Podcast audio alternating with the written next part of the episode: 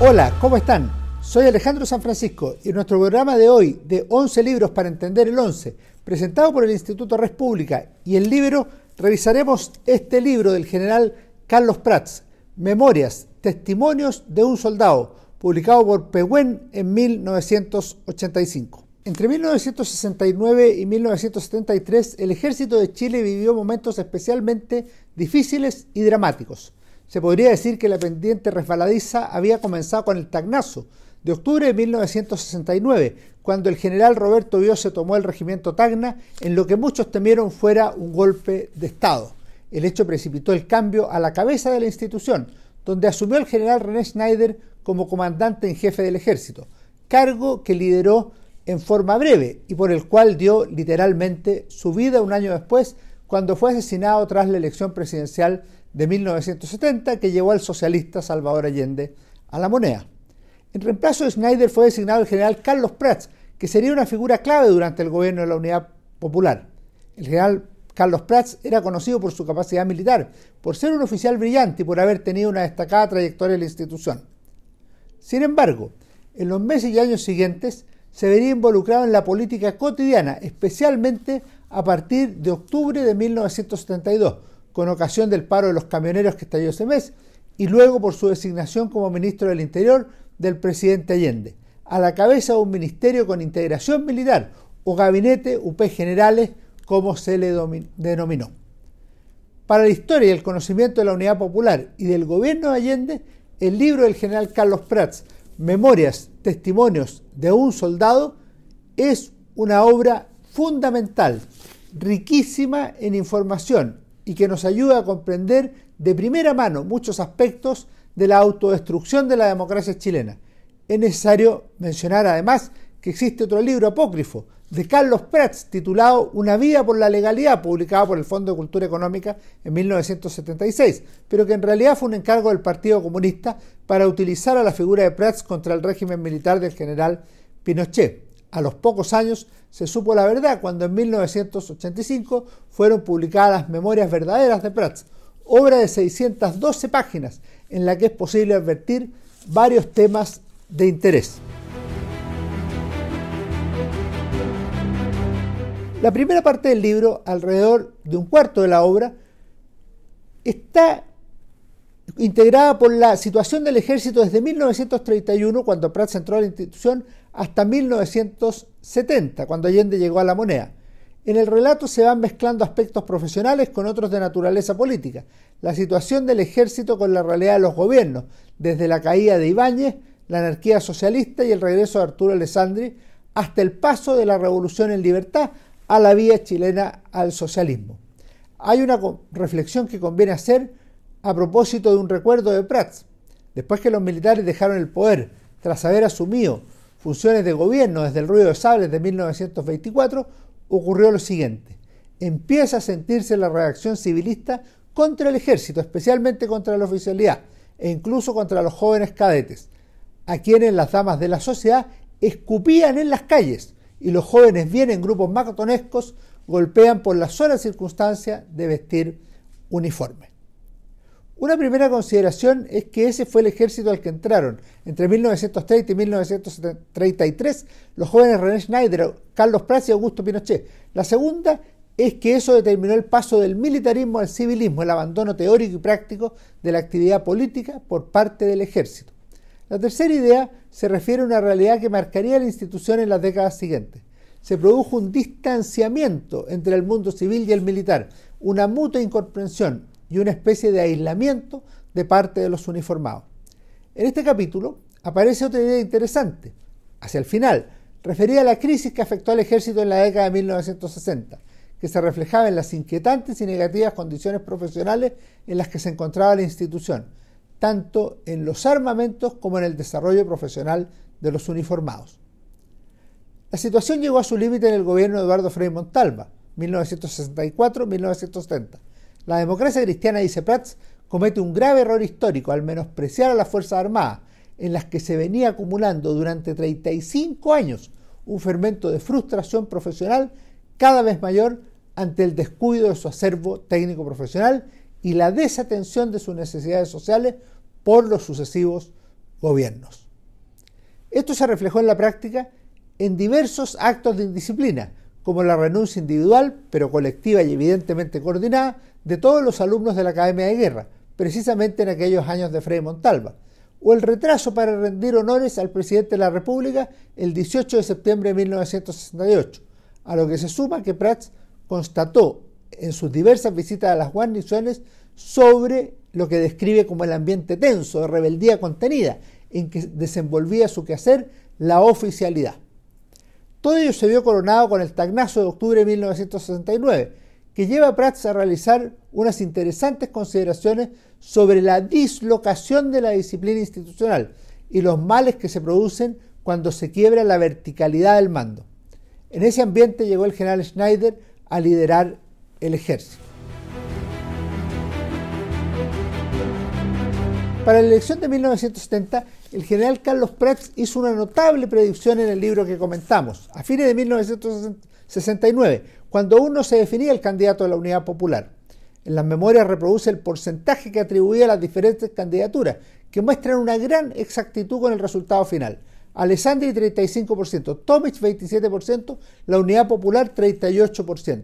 También se refiere al proceso electoral y especialmente a la posición adoptada por el general Ren Schneider, quien explicó adecuadamente la doctrina de las Fuerzas Armadas a través de la prensa y en los consejos generales. Tras la elección del 4 de septiembre, narra las reuniones con el ministro de C, Sergio Osa, y con el propio Eduardo Frei Montalva, presidente de la República, en días en que se debatía la solución política y la eventual solución militar. Finalmente llegó el asesinato de Schneider y la designación del propio Prats como comandante en jefe del ejército, asegurando que mantendría inflexiblemente la misma línea doctrinaria defendida por Schneider con el sacrificio de su vida. Al respecto, Prats difundió un documento titulado Definición Doctrinaria e Institucional. En las páginas de las memorias aparecen las esperanzas populares, los problemas económicos y el surgimiento de los paros contra el gobierno. En una conversación con el presidente Allende, llama la atención la claridad de Prats para plantearle su posición en temas políticos a mediados de 1972. Le expreso mi preocupación por la inestabilidad del orden público y le acoto que no sabría afirmar si sus enemigos más contumaces están en la oposición o dentro de los propios partidos de la Unidad Popular.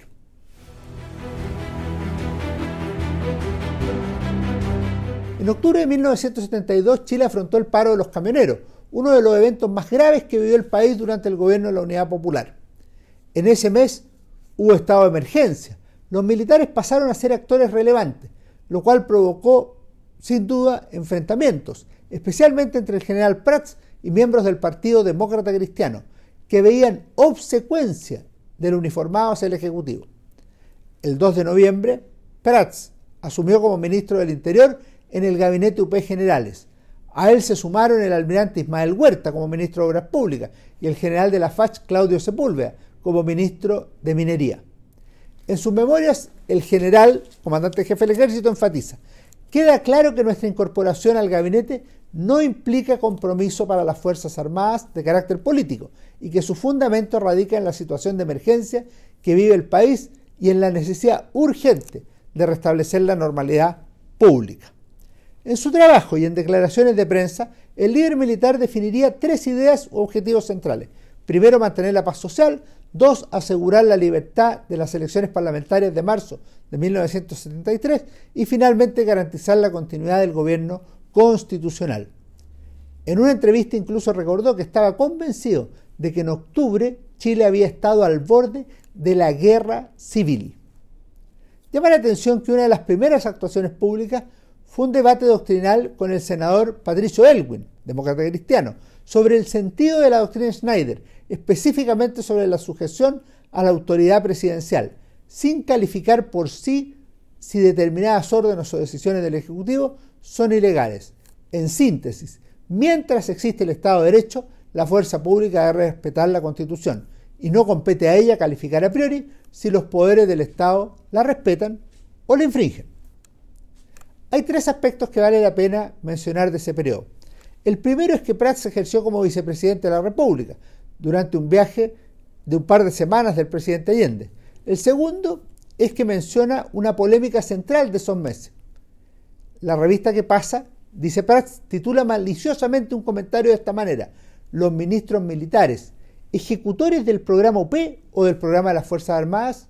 Se entiende la molestia de Prats, pero no cabe duda que ese era uno de los problemas más importantes de Chile a fines de 1972 y, de y comienzo del 73, y que la politización militar ya era un hecho. El tercer tema es que a Prats le correspondió liderar el proceso de las elecciones parlamentarias, donde hubo una particular violencia que llevó al ministro del Interior a llamar incluso a los comandos de ambas listas, la Unidad Popular y la Confederación Democrática, para calmar las cosas y evitar más muertos y heridos. También habló con el Colegio de Periodistas para que contribuyeran a temperar el clima político. 1973, dice Prats, se inicia con duros ataques de la prensa y radio en mi contra. Era una elocuente demostración de que había pasado a ser un importante actor político. Tras un viaje al extranjero el 6 de junio, el general Prats se reunió con el presidente Allende en su residencia Tomás Moro. El gobernante le manifestó que el choque con el Congreso y el Poder Judicial ha escalado y que no hay salida viable sin participación de las Fuerzas Armadas en el gobierno. Prats contesta que ello es impracticable, que se requiere un plan de emergencia nacional, a lo cual el presidente le pide ayuda para convencer a los dirigentes de la UP y de la oposición. El general Prats resume así la situación en sus memorias. Desde ese momento y durante dos meses y medio vivo la situación paradojal de un alto jefe militar que pregona la doctrina de presidencia política de las Fuerzas Armadas y que a la vez, al apreciar el brusco vuelco de la situación interna en un mes de ausencia, se ve violentado a moverse políticamente, actuando sin la experiencia necesaria en estas lides entre profesionales de la política, del gobierno y de la oposición. Más del gobierno que de la oposición, por cierto. La verdad es que eso había comenzado bastante antes, como pudimos ver con el gabinete del 2 de noviembre, que lideró el lideró el propio general Prats. Lo mismo ocurrió entre junio y agosto de 1963, como se puede apreciar con una rápida revisión de sus memorias que tienen incluido el diario de vida. El jueves 7 de junio me entrevisto con el nuevo ministro de Relaciones Exteriores, el inteligente y ponderado Orlando Letelier. Altamirano me explica, el líder socialista, la metodología del Partido Socialista.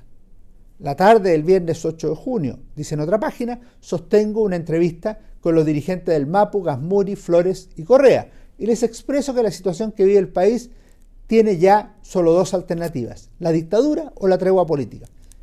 Esa misma noche del viernes invito a comer a los senadores Corbalán y Telkelbon, ambos comunistas. El sábado 9 le informo al presidente Allende que las reticencias que encontraron los partidos socialista, comunista y MAPU para aceptar una tregua política son visibles. Luego resume, deliberábamos lo que nos está vedado constitucionalmente, pero movidos solo por afán patriótico y sincero de evitar que el no encuentro de una fórmula democrática arrastrara la institución al despeñadero golpista. Después, las actividades que siguen. Se reúne con Orlando Sáenz, el líder de la Sociedad de Fomento Fadril. Lo llama Patricio Elwin, presidente del Partido Demócrata Cristiano. Tiene conversaciones con Óscar Guillermo Garretón y Bernardo Leighton, el falangista. Le pide al general Bonilla que converse informalmente con el expresidente Frei Montalva. Asiste a una condecoración al presidente Allende, el premio Lenin de la Paz. Luego se reunió con dirigentes de la CUT, preocupado por la eventualidad de un golpe de Estado, tras el tanquetazo. Un periodista le pide reunirse con Miguel Enríquez, el líder del MIR, a quien cita a su domicilio para dicha conversación.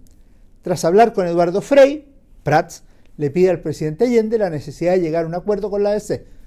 Tiene conversaciones con Carlos Altamirano, el socialista, y con Renán Fuentealba, el demócrata cristiano. El domingo 22 de, julio comió con Salvador Allende, Altamirano y Corbalán. Manifestó en esa ocasión, no es culpa de las Fuerzas Armadas que se haya llegado a esta etapa, evidentemente deliberativa dentro de las filas institucionales.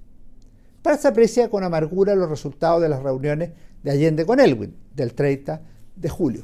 Se podrían mostrar numerosos ejemplos más. Lo relevante es el tema de fondo. El comandante en jefe del ejército era un actor político relevante, uno de los más importantes, conversador transversal y promotor de iniciativas políticas que no tuvieron éxito. Eso representaba un abandono de la doctrina tradicional del ejército, de obediencia y no de liberación política. refrendada por el general René Schneider en 1970. Una lectura detallada nos lleva a registrar algunas reflexiones finales. Primero, el general Prats pasó de ser una, a ser una figura política muy importante en el año final del gobierno de la Unidad Popular, aunque él no hubiera querido esas posiciones y hubiera asumido el cargo ministerial solo por razones de alto patriotismo, como nos parece. El problema fue que, en la práctica, comenzó a recibir alabanzas repetidas por parte de figuras gobiernistas y dirigentes partidistas de izquierda, así como la oposición mostraba su distancia y lo percibía progresivamente entregado a la Unidad Popular. Esta situación acarreó la politización del propio ejército. Segundo, la presencia de Prats en el gobierno permitió el desarrollo del liderazgo militar del general Augusto Pinochet, su subrogante, quien había manejado con sentido de responsabilidad y lealtad los asuntos institucionales durante la ausencia del comandante en jefe del ejército, según resume el propio Prats. Al terminar sus tareas en el ejército el 23 de agosto de 1973, el propio Prats recomendó a Allende que su sucesor fuera el general Augusto Pinochet. Tercero, me parece que Prats resume bien sus afectos políticos en el libro. Conocí muy de cerca al presidente Allende, quien me dedicó muchas horas de análisis, y pese a la gran distancia que nos separaba en el aspecto ideológico y en cultura política, aprendí a respetarlo como gobernante y a apreciarlo como ser humano. En 1973, muchas personas, principalmente dirigentes opositores, manifestaron a Prats que tarde o temprano las Fuerzas Armadas deberían actuar y tomar el gobierno, lo que el comandante en jefe rechazó sistemáticamente. No quería guerra civil, tampoco golpe de Estado, y con seguridad no actuaría contra el presidente Allende, a quien apreciaba y quien también lo percibía como su principal soporte en el ejército. Sin perjuicio de ello, el propio gobernante comprendería ese 23 de agosto de 1973 que la institución había cambiado. Prats ya no manda a nadie, le dijo a Jean Garcés, agregando que además lo encontraba emocionalmente derrumbado, para lo cual se puede consultar Allende y la experiencia chilena. Me parece que este es un libro fundamental. Este es un libro de un militar devenido en político. Se puede consultar además eh, coordinando con la obra de Cristian Garay Entre la espada y la pared, libro siempre útil. En cualquier caso, Carlos Prats, Memorias, Testimonios de un Soldado, es una de las obras más importantes de la Unidad Popular, escrita por el militar que fue comandante en jefe del ejército y que llegó dos veces a ocupar cargos ministeriales en ese gobierno del presidente Salvador Allende. Que estén muy bien, nos vemos en nuestro próximo programa.